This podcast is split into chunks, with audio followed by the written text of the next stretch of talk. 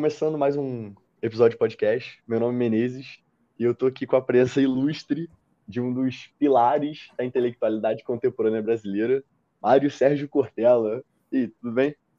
Olha, quando a gente ouve um afago desse, né, esse tipo de acolhimento é sempre bom. Isso dá ah, um gosto maior.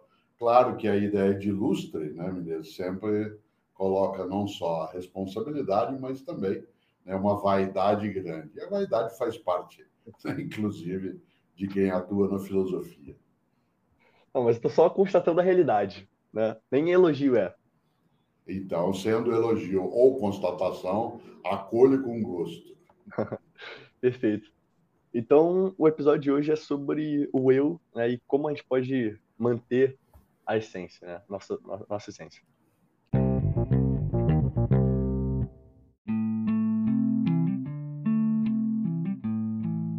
Então, Cortella, a ideia é o seguinte: é, no mundo de hoje, né, com um excesso de informação, com é, todos nós sendo submetidos a um projeto de indivíduo na sociedade que, tem, que nos joga né, ao ordinário, e além disso, tem é, convenções sociais, um senso comum, a consciência coletiva, tudo isso são conjuntos de ideias e preceitos que meio que nos são são normalizados na gente, né? meio que injetados na nossa cabeça, como que a gente pode ser nós mesmos? Como podemos é, garantir, manter a essência do eu?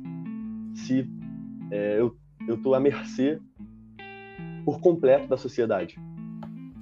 Nenhum e nenhuma de nós é um eu puro, um eu impoluto, um eu que não tenha influências. Isto é, não há uma pureza exclusiva do meu eu que não receba, na convicção que eu tenho, que não receba influências. É, o grande pensador espanhol, Ortega y Gasset, tem um conjunto de ideias né, que pode ser resumido na noção de que eu sou eu, mais aquilo que está à minha volta, mais a minha circunstância. Por isso, ah. a ideia de um eu puro, isto é, em que haja ali um invólucro em que eu estou protegido, fechado de qualquer influência fora de mim, teria como suposição de que eu fiz a mim mesmo ou a mim mesma. E não é assim. Né? Eu me formei e me formo como meu eu na minha trajetória, como indivíduo, em meio a outros indivíduos. Nesse sentido, talvez a palavra que eu mais goste dentro da questão que você levanta e que eu gosto de trazer à tona é como é que eu cuido para ter um eu autêntico em outras palavras, né, que se proteja de influências que sejam destrutivas, que, por outro lado, não seja frágil né, na consistência daquilo que é a minha identidade ou a tua identidade, e também, claro, que eu seja receptivo à alteração do meu modo de ser, porque entendida aí a ideia de essência como um estado imutável, essa não é a concepção né, que eu carrego no canto, no campo da filosofia. Eu entendo aquilo que você chama de essência como sendo uma construção no tempo, que não é volúvel, que não é mutável a partir de um movimento qualquer, mas também não é absolutamente imóvel impenetrável. E por isso, volto ao ponto.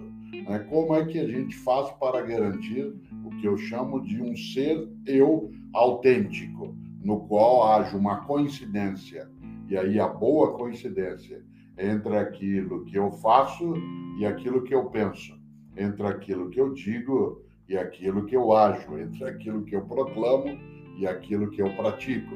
Essa forma de autenticidade eu entendo como sendo protetiva a uma essência de um eu, essência essa, né, que ela é na circunstância colocada naquele instante. Mas, então, ó, sobre determinada perspectiva, né, é, me vem a ideia de que é, a sociedade, na real, ela molda a gente por completo, né? É o que você falou, a gente sempre vai ter uma parte de nós que é, varia com o meio e vai moldando as nossas ações, nossos pensamentos, enfim.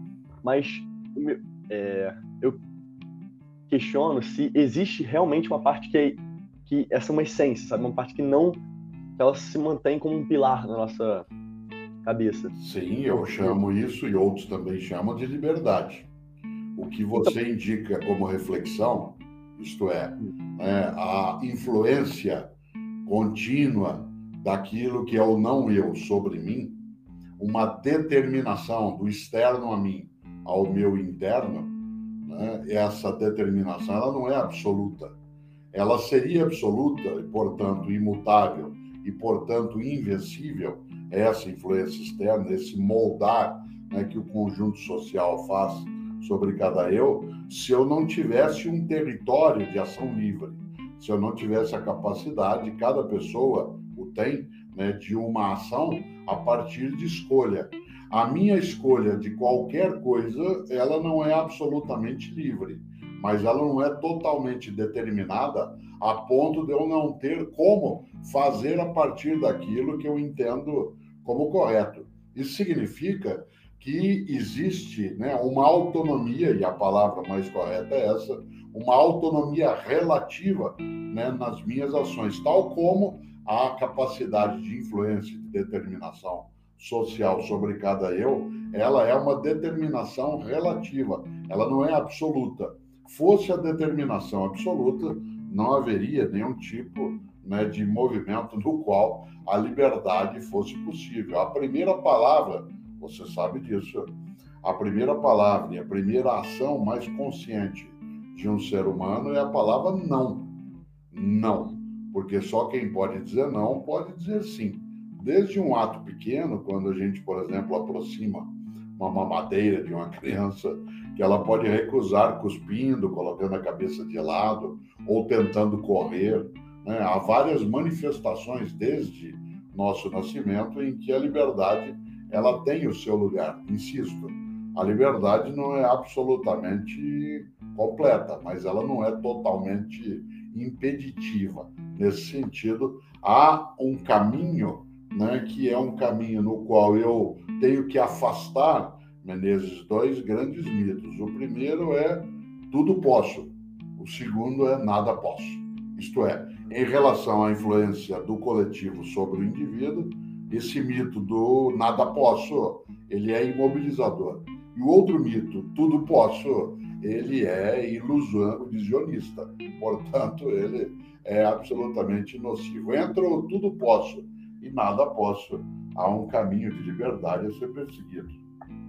Mas então, mas essa autenticidade que você citou, se a gente é completamente fruto da sociedade, a gente já for em branco, porque eu lembro de um filme, eu não lembro o nome, né? Mas era sobre um filho bastardo que, por ser bastardo, ele é isolado da sociedade. Ele meio que vive numa, num quarto, sei lá, sem nenhum contato com a sociedade. É, e aí, sei lá, 18 anos depois, as pessoas encontram e libertam ele. Quando ele sai, ele, ele não tem. É, não, é difícil de enxergar, ele não consegue se desenvolver por completo, sabe? Não, ele, às vezes ele não consegue se enxergar. Então, o que eu entendo é que é, para a gente se reconhecer como indivíduo, como eu, é preciso, eu preciso estar meio aos outros, sabe? E, e tudo, sabe? Até nas coisas mais simples. A, a minha própria é, noção de eu sei que eu sou bonito porque é, as pessoas à minha volta é, eu, falaram que é, uma pessoa é bonita e eu me comparei com essa pessoa e aí, e aí eu descubro se eu sou ou não bonito, sabe? Eu tô, a gente é completamente, até uma questão psico, é, psicológica, enfim, a gente está completamente submetido à sociedade pelas convenções sociais. E eu vejo isso pra caramba, tipo, ideias que são meio que real injetadas na gente pelo pela nossa sociedade que a gente vive, né? O senso comum, o senso coletivo, enfim. É, então, há autenticidade de fato, porque se até mesmo o que eu. Onde eu acho que eu ter a minha liberdade, eu só. Eu só é, essa liberdade. Como posso dizer isso? É, tipo, eu posso ter liberdade, mas a minha liberdade ela já foi pré. Ela meio que é, é pré-definida pela, por toda a minha existência, sabe? Então, tipo. É, tipo por exemplo, é, vou tentar fazer uma analogia aqui. Se é, eu vejo isso como um jogo de tabuleiro, sabe? Tem um tabuleiro, as peças, os dados, as cartas, e é, por uma, é, às vezes eu penso que a gente, eu, né, cada um de nós, somos só mais uma peça, sabe? Que está cumprindo o seu papel, sabe? Porque, é, e, e, tipo, se é, existe uma entidade jogando esse jogo, não uma entidade Deus, mas eu quero dizer uma entidade entidade, melhor dizendo, uma entidade totalmente imaginária que seria, sei lá, a personificação do mundo. Essa entidade que joga o jogo, ela vai manter o equilíbrio, sabe? Então, tipo, se tem muito daquilo, ela vai é, manter o equilíbrio querendo dar o outro, sabe? Então, tipo assim, a própria noção que eu tenho contra a sociedade, um desprezo que eu tenho contra a sociedade, é fruto da sociedade. É, não tem lá, como vezes... essa tua questão, ela não encontra uma resposta por uma impossibilidade interna. Né? Não tem como você imaginar se você é completamente determinado e ser capaz também de pensar isso. Porque se eu entrar aí num jogo lógico, eu direi que a tua dúvida colocada agora, nesse modo que você discorreu, ela também é determinada. Né? E isso é. leva a um impasse lógico. Quer dizer, a gente chega a um dilema em que não há ali né, alternativa. Se eu me pergunto sobre a minha própria liberdade, e essa pergunta que faço não for livre, é sinal de que não há liberdade possível. Você coloca uma questão que a filosofia ocidental, especialmente, trata né, desde os gregos antigos, que é uma concepção trágica da vida, em que tudo é determinado pelas forças que são anteriores e superiores a nós, e até a nossa ideia de liberdade seria ilusória, seria quimérica, ou uma visão que não é greco-romana, mas é judaico-cristã, que é a vida não como tragédia, mas como drama. Isto é, em que eu tenho escolha. Eu posso escolher um caminho ou outro. Não posso escolher qualquer coisa, mas não sou incapaz de escolher alguma coisa. Esta percepção né, de que existiria né, um eu protegido, como eu lembrava no ponto de partida, autêntico, fechado, uma essência pura, né, intocável e intocada, ela não tem como ser provada. Por isso, no campo da filosofia, ela vale porque ela é especulação. Né? Mas enquanto raciocínio, né, entra-se num círculo né, vicioso assemelhado àquilo que a Rainha Louca criou né, dentro do Alice no País das Maravilhas. Quando você menciona um filme muito importante, provavelmente você se referir ali ao Enigma de Caspar Hauser, né, que é um filme do Werner é. Herzog, um filme de 1974. Eu estava na universidade no segundo ano de filosofia quando ele lançou esse filme que fala exatamente de uma situação real. Né? Caspar Hauser existiu mesmo né? e foi encontrado, que é um dos enigmas. Não é casual que o filme se chama O Enigma, porque é esse menino né, criado, né, fechado, trancado, espancado no cotidiano, né, que a história faz o relato. Aliás, um filme que vale revisitar é algo misterioso. É um, uma pessoa encontrada no final né, do século XIX na Alemanha. E uma das questões lógicas fortes é, tendo sido criado completamente à parte né, da vida coletiva, é essa pessoa capaz de pensamento, melhor ainda, um dos momentos mais belos do filme, é quando se imagina se alguém que não é criado junto com outros humanos, se essa pessoa é capaz de sonhar. E se sonha, qual é o conteúdo desse sonho? O conteúdo do teu sonho, o conteúdo do meu sonho, ele é resultante né, de uma ação que eu possa ter como conteúdo próprio, ele é implantado.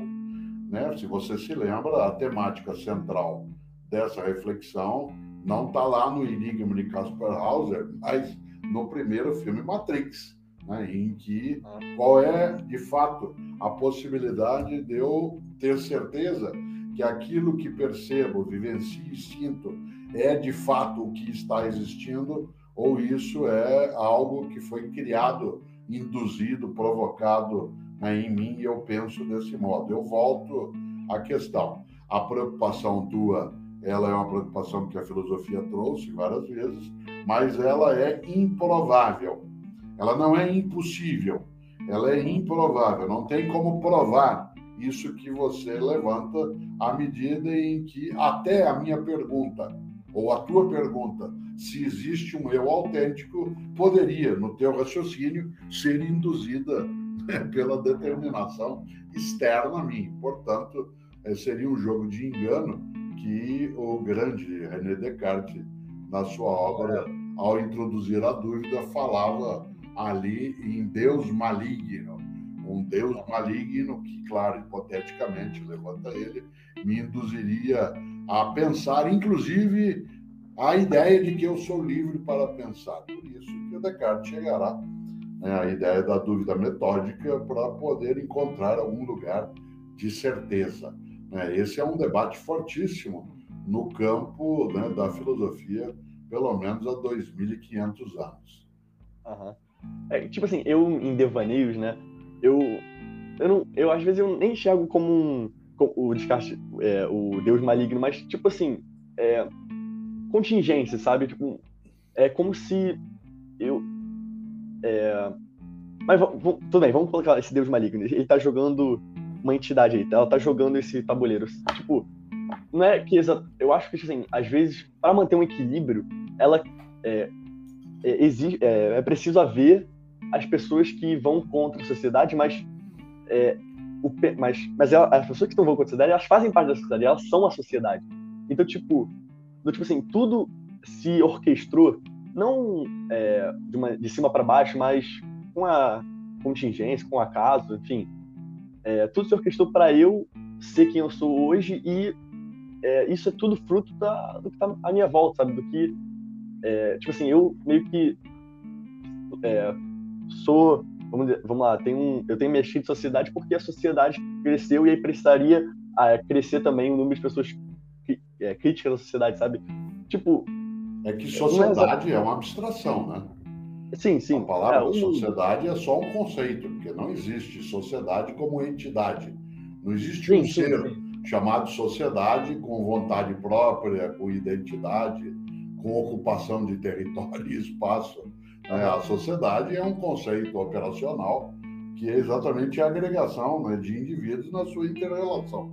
Portanto, quando você menciona sociedade como sendo, digamos, uma inteligência ou uma força autônoma, né? Isso pressuporia muito mais uma visão metafísica, sobrenatural, do que de fato né, voltada para o nosso dia a dia. Por isso, né, imaginar, eu até entendo isso que você levanta, né, que existiria uma razão né, para que você seja como é e que isso não é escolha tua, portanto não há né, a capacidade de autenticidade da essência do eu, ela, como eu te lembrei, é um debate antigo, é, né, uhum. feito na filosofia, ainda sem né, uma alternativa que seja unânime. Se tem tantas pessoas é, vivas por aí, é, tanta coisa no mundo, como o que eu faço como indivíduo importa no todo?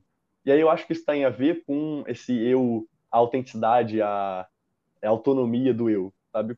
O que, que eu, como indivíduo, faço que. O, como o que eu faço importa ao todo? Eu uso bastante, Menezes, uma expressão, gosto de que eu recuso a ideia de que ninguém é insubstituível. Há uma tendência a dizer isso, ninguém é insubstituível, e eu gosto de lembrar que ninguém é substituível. O que pode ser né, substituído é o que eu faço invertendo. Ninguém é insubstituível, não todas as pessoas são insubstituíveis. O que pode ser substituído é o que eu faço, o que eu ajo, porque outra pessoa pode fazer se aprender a fazer, se estiver no lugar de fazer. No entanto, antes de eu ser ou de você ser, o universo não era como é. E quando você deixar de ser, ou eu deixar de ser, ou qualquer pessoa deixar de ser, o universo não será mais né, do mesmo modo. O que significa que eu sou único no universo. No entanto, aí eu chego à tua questão. Eu sou único, mas não sou exclusivo. Né? Eu sou único. Como eu, nunca houve, não há e não haverá. Eu sou um arranjo da vida que é irrepetível. Não houve como eu, não há e não haverá. Isso me torna único mas não me torna o único. Isso me torna única, mas não me torna a única. Eu sou um único entre outros milhões e milhões de únicos. Qualquer único desses, se não existisse, faria com que o universo não fosse como é.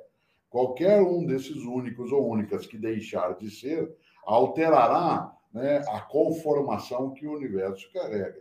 No entanto, repito e insisto pela irrelevância que eu vejo nisso. Embora eu seja único, eu não sou um único. Eu sou em relação a outras pessoas.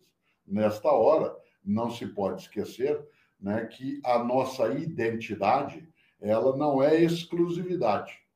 Eu sou alguém que é, e quando eu deixar de ser, ou se eu nunca tivesse sido, o universo não seria como é. Mas eu não sou o único que faz com que assim seja. Daí sim, eu tenho uma identidade no universo, mas não tenho uma exclusividade. O que significa que eu tenho importância, mas não sou só eu que importo.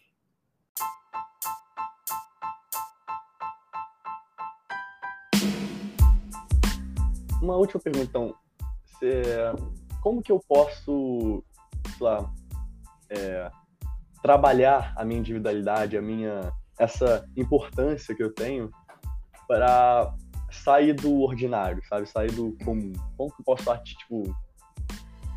Uma pessoa extraordinária, aquela que sai do óbvio, aquela que é capaz de ir além da mera sobrevivência, da mera subsistência, no meu entender, não é aquela que realiza feitos, que realiza façanhas. É aquela pessoa que faz com que a vida dela não seja ordinária isto é, que não seja uma vida que se limite a sustentar a si mesmo, que seja uma vida que amplie vida. Por isso, quando você pergunta como fazer, Menezes é alguém que vida tem e que na sua vida precisa fazer com que haja mais vida consigo e com as outras pessoas. Portanto, uma vida que amplie a vitalidade em vez de diminuí-la né? e uma vida que recuse o colapso da própria vida. Quando eu lembro que ter uma vida que seja extraordinária, eu estou de propósito né, fazendo a divisão da palavra, ela não é fazer façanhas, né, ter feitos célebres, mas é no teu dia a dia não ter uma vida banal, fútil, inútil, superficial. Né? Nesse sentido, né, eu lembro isso com uma certa frequência, tem até um livro que trata disso, chamado Viver em Paz para Morrer em Paz, cujo um ponto central na capa é, é uma pergunta na capa, que é se você não existisse, que falta faria? Uma vida que saia do ordinário é aquela que faz falta. Um eu que sai do ordinário é aquele que faz falta. Isto é, que quando deixar de ser, porque somos mortais, as pessoas digam tal pessoa faz falta se estivesse aqui, haveria mais vitalidade, mais capacidade, mais afetividade. Então, esse fazer falta, no meu entender, é que pode ser extraordinário. Porque o ordinário, né, usando o termo que você usou, é apenas viver a própria vida né, e esgotá-la quando a natureza ou a circunstância assim determinar. Mas, no meu entender, digo e concluo, uma vida extraordinária é aquela que, quando deixa né, de vida ter, continua viva nas outras pessoas e faz falta porque não está mais presencialmente.